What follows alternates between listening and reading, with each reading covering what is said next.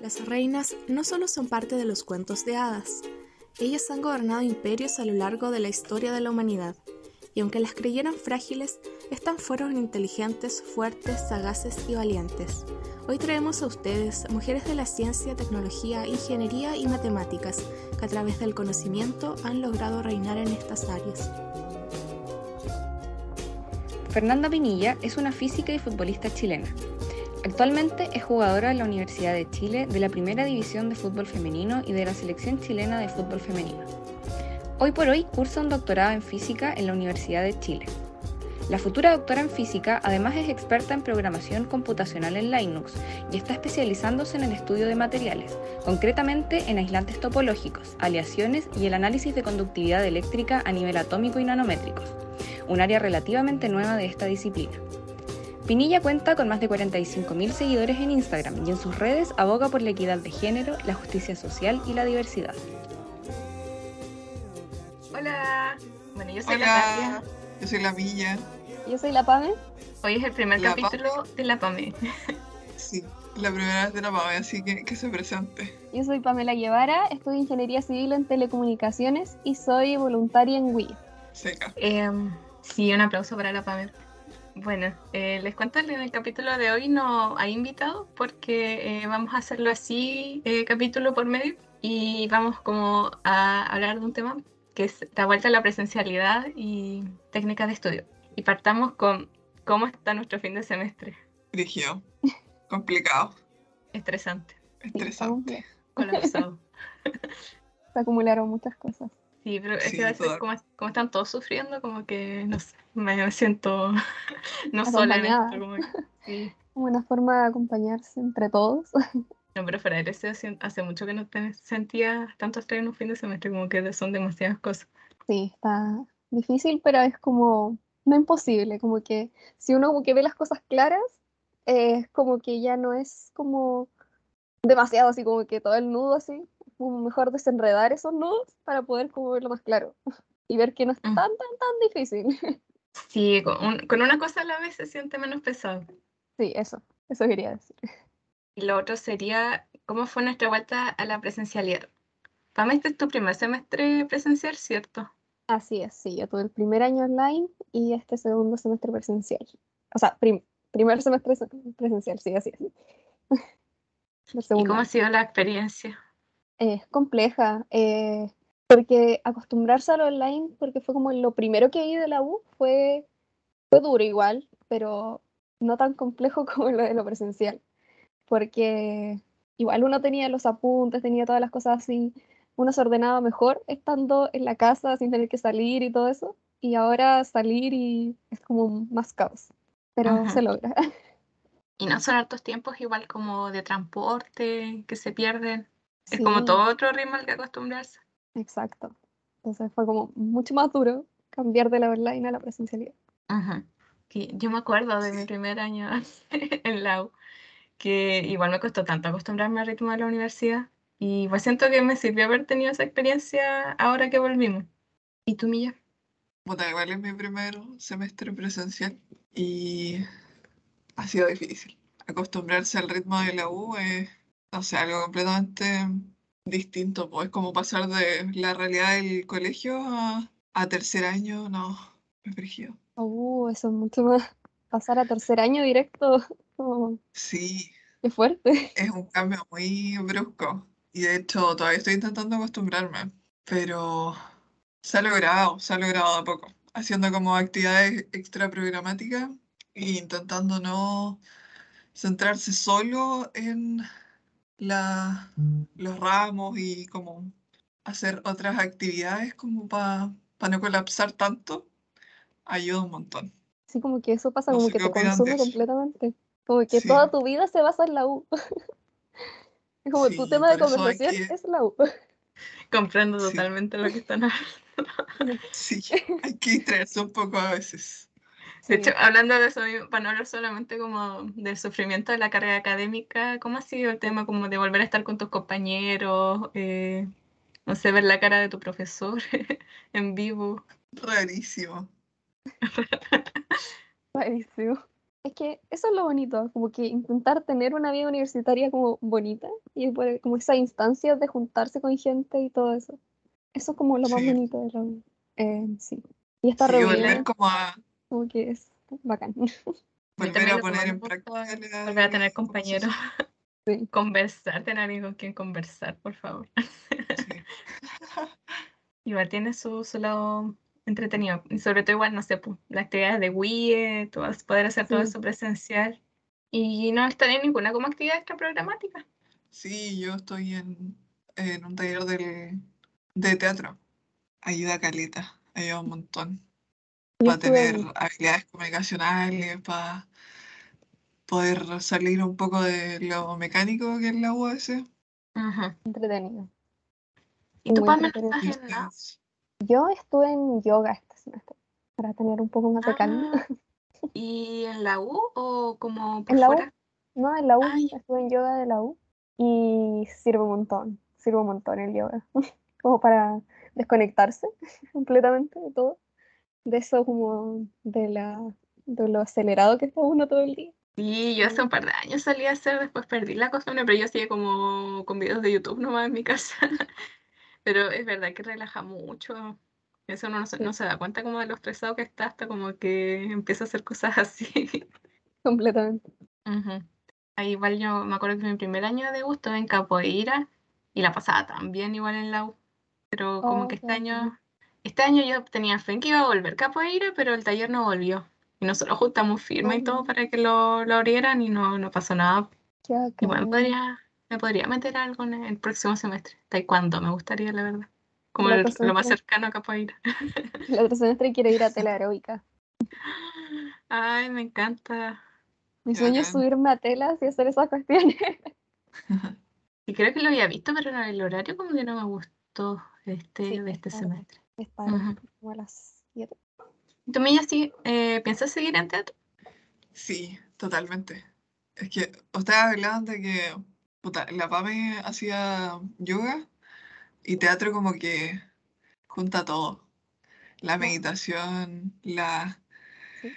la expresión corporal, las, expres- las expresiones de todo tipo. Te ayuda un montón en ese sentido. Eso es cierto. Lo recomiendo demasiado. Eh, Estuve en están dando teatro cuando estaba en el colegio. Estaba en teatro, estuve hartos años en teatro. Y ahora quise Yo igual- cambiar un poquito de actividad, sí. Ya, yo igual estuve en un teatro, en un taller de teatro en el colegio, pero es, es diferente. ¿Sí? Es muy diferente. Sí, además que estamos como en otro momento. Bueno, yo personalmente Bueno, estoy sí. en otro momento de mi vida, entonces igual como que se toma de, de una forma distinta y te aporta en otros sentidos de la vida, igual, pues. Sí, completamente. Así que se los recomiendo totalmente. Meditamos, improvisamos y te ayuda a improvisar en el teatro y realmente es como una improvisación para nosotros, para nosotras, pero en la vida igual hay que improvisar un poco, entonces estar como constantemente improvisando. Habla mucho de eso en teatro. Es bacán, te ayuda en todo.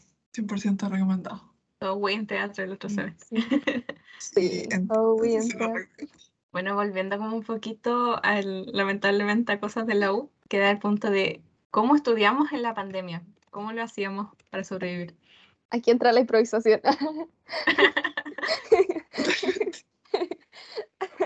Hoy no sé, yo no siento que, te- que haya tenido como una técnica en la pandemia, como que yo solo quería sobrevivir de verdad, era como, no sé, oía las clases online, después, pucha, igual fue complejo la cosa. Es que no era Pero solamente como acostumbrarse a las clases online, sino como el tema de, no sé, estar en cuarentena, no poder salir, dejar de ver como a tantos amigos. Lo bacán de, de la pandemia fue poder tener las clases grabadas y verlas de nuevo, ir aclarando esas dudas. Sí, Yo tenía unos profes que hablaban tan lento y yo lo escuchaba como en 2,5. Y ahí se escucha como una persona normal, no sé. Sí, es cierto. Yo tengo hay una, profes que hablan muy rápido igual. Una extensión de Chrome presencial, que llega como hasta complicado eso. 6, como por 6. Yo igual eso he echado de menos como el poder tener las clases grabadas, como acordarse de una cosa como, hoy el profe hizo un ejercicio similar y no poder como llegar a él. Exacto. Eso es lo que O lo otro, hoy que, no sé, tener que salir a las 6 de la mañana, un día con lluvia, triste. Oh, no. Sí, pero la pandemia tuvo esas cosas buenas, pero igual ahora estudiar es diferente, es muy diferente. Porque ahora es como que poder ver las caras de alguien y preguntar las cosas bien es como mucho mejor que, que en ese momento. Como que yo creo que la pandemia fue una cosa más de improvisar cómo estudiar, porque como que sabíamos que nunca iba, no iba a ser así para siempre. Sí. O sea, eso esperábamos en realidad. Bueno, era lo que queríamos pensar. Y bueno, así fue. Sí. Y ha cambiado mucho como la manera en la que estudian ahora comparado como cómo fue en la pandemia. Sí. Sí, porque,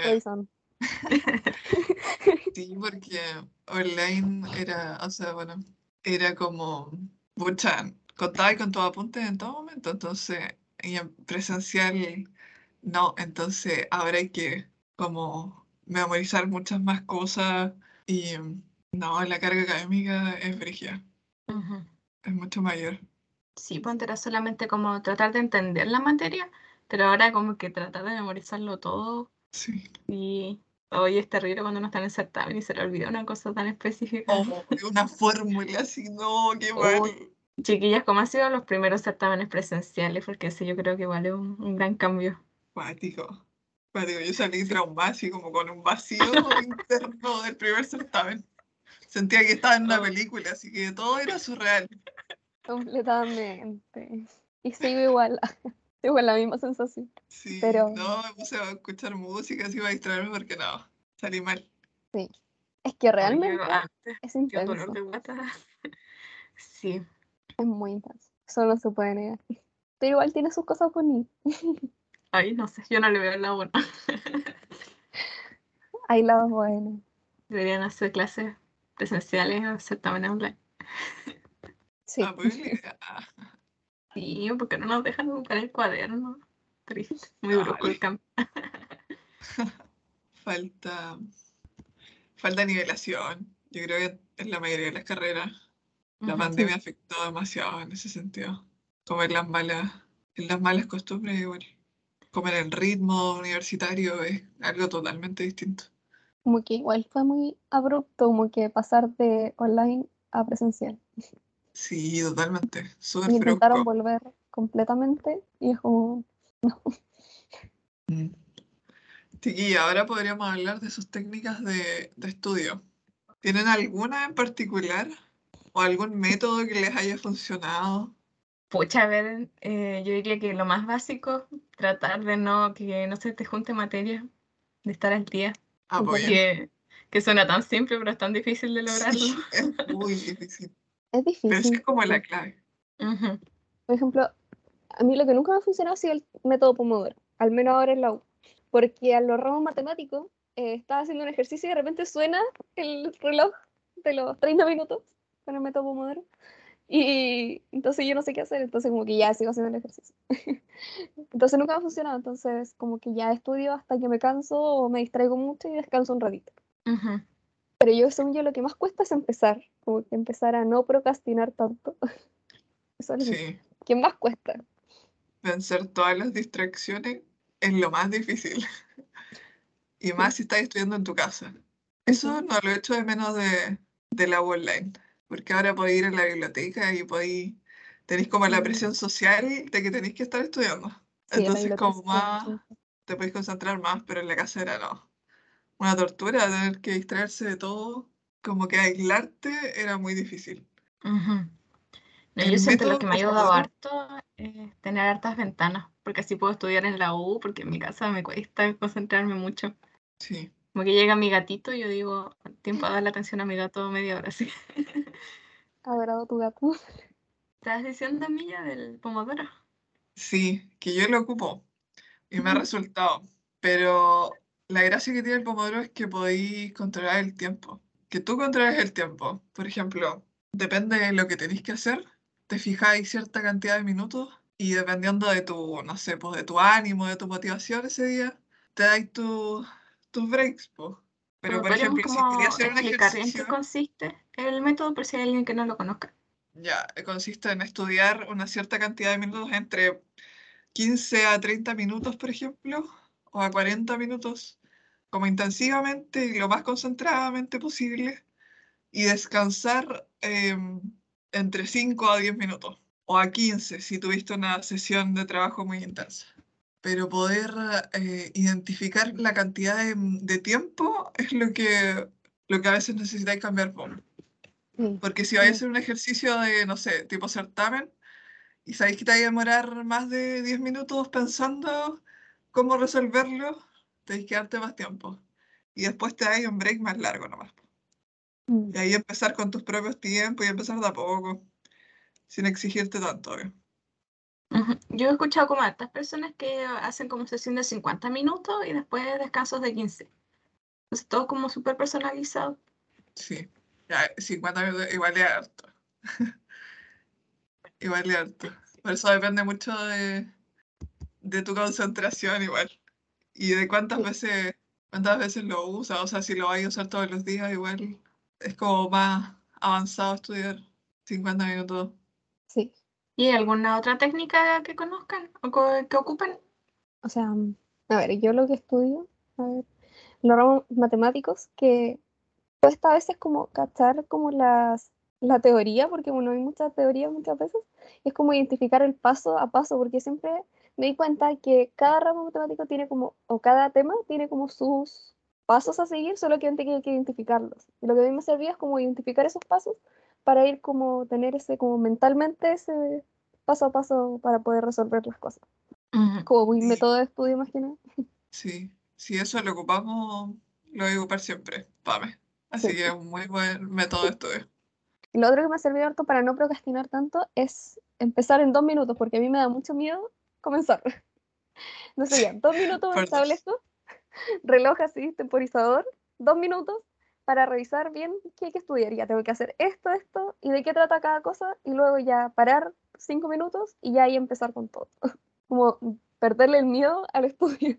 Sí, sí, Sí, a mí me pasa eso de que, no sé, ponte ahora son las 9.23 y yo digo, ay, a las 9 y media empiezo a estudiar y después como que me Oh. atraso un poco, son las 9.34, yo digo, ya, 9.45, porque tiene que Sí, ser el me número pasa. 4. Ya no alcancé mañana. Oh, no, me, me identifico.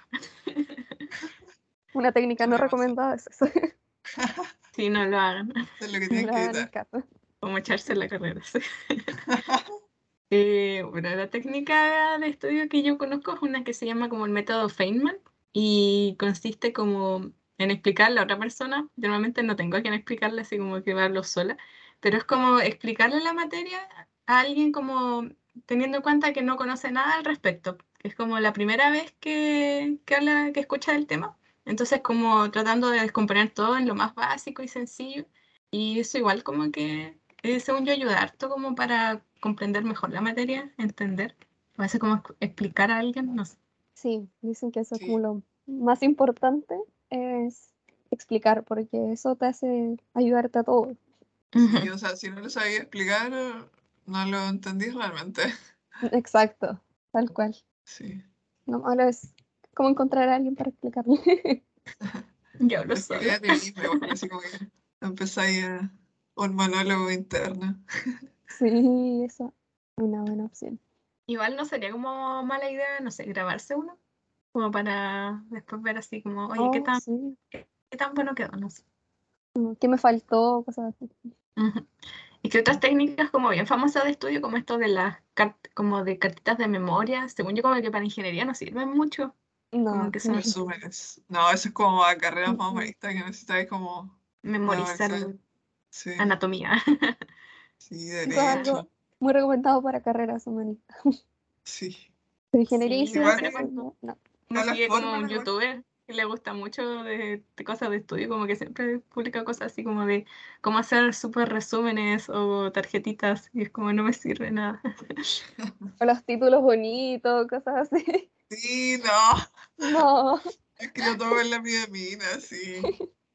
Si no atraso en rápido. Y grabar a los profes, oye, igual a veces hago eso. Cuando, con el permiso, obvio. Oye, sí. Pero los profes que hablan muy rápido, pucha, grabarlos. Después escuchar su gra- la grabación en una velocidad más rápida y ir complementando el, el estudio. Igual sirve. Muy buen tip. ¿Cómo lo hacen para la pro- Ah, procrastinación. ¿Algún método? Todavía no estoy resolviendo. Eso lo había dicho. Era lo de como estar dos minutos para perderle el miedo y luego ya continuar bien. Como que Sí, ese el método obligarse a perder el miedo es lo más importante. lo voy a- lo voy a poner en práctica. Muy pronto. Yo ahí siento que me sirve como el pomodoro porque como que ya le aprieto el, el start y como que al tiro tengo que ponerme en modo estudio. como- ahí yo siento que me sirve. Presionando Sí. el pedal de aceleración y a darle con todo. Sí.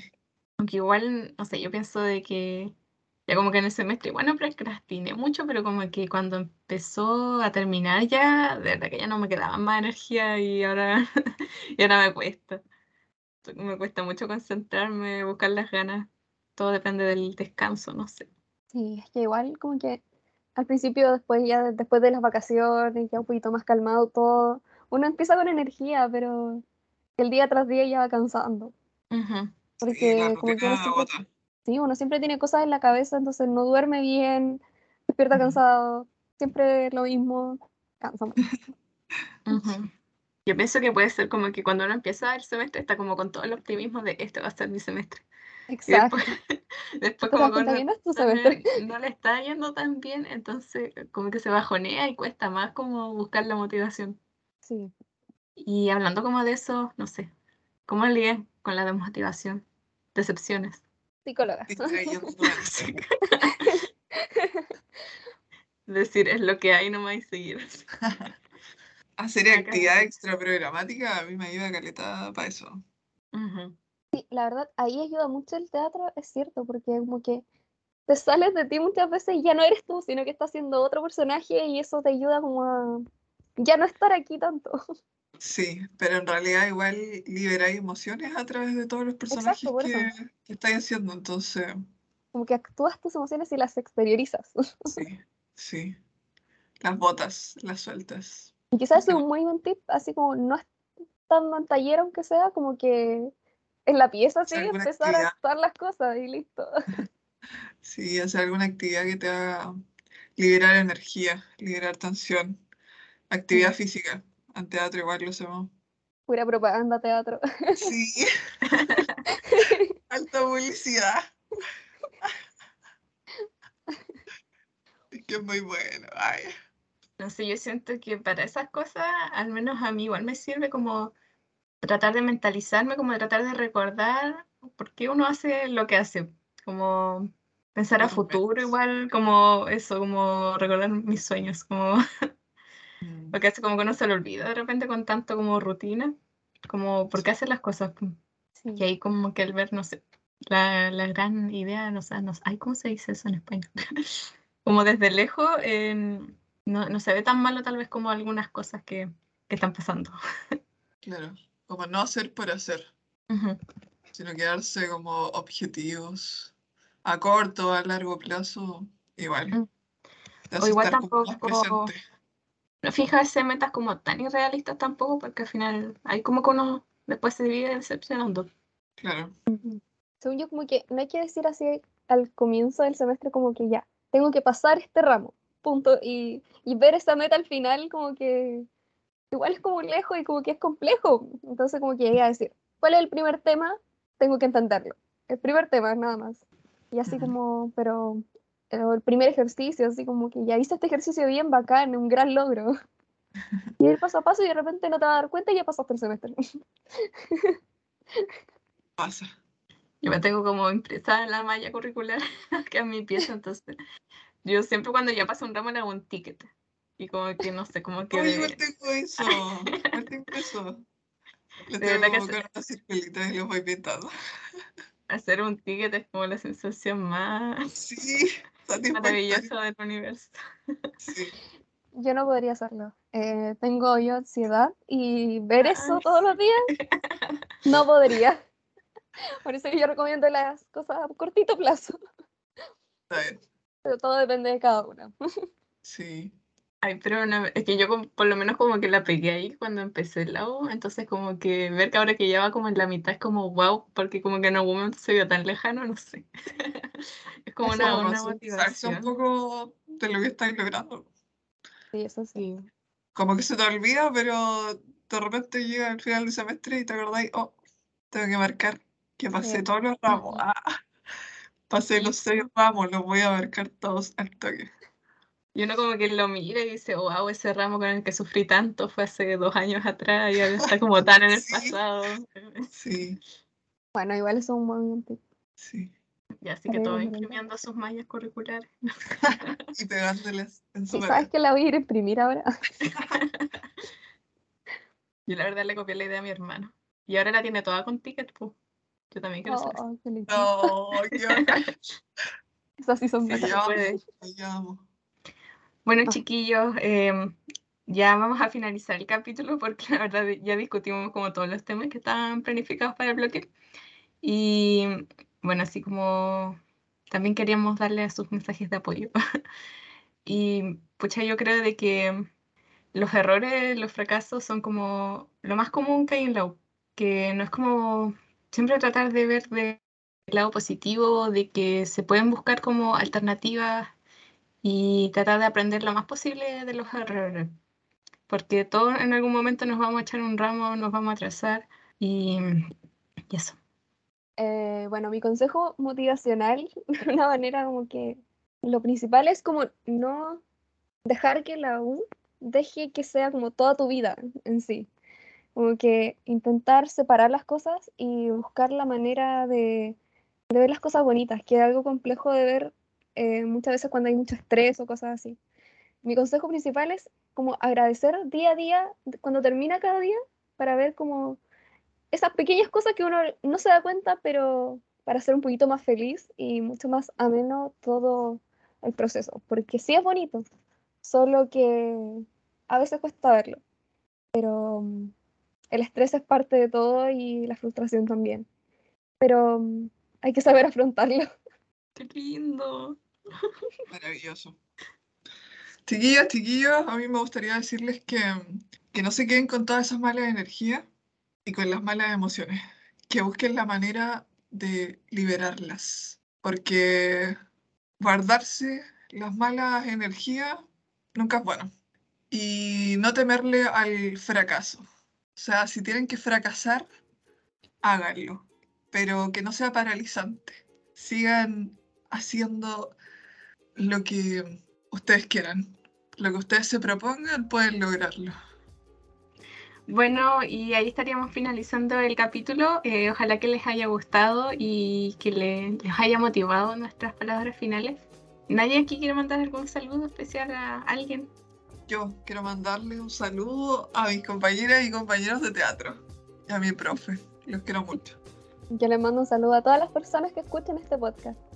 Ay, qué linda. Eh, no sé, yo podría saludar a mis compañeros de alemán que dice que siguieran el podcast, aunque no creo que escuchen el capítulo. Pero si alguien lo escucha, te caen. Y no olviden seguirnos en nuestras redes sociales, eh, wie.udec en Instagram y... Uy, no me acuerdo el, del- el del podcast, pero está en el capítulo anterior que lo pueden revisar. Así que ahí estaríamos finalizando. ¡Chao! Chao. Chao, que estén bien. Las opiniones vertidas en este programa son de exclusiva de responsabilidad de quienes las emiten y no representan necesariamente la misión y visión del IEEE.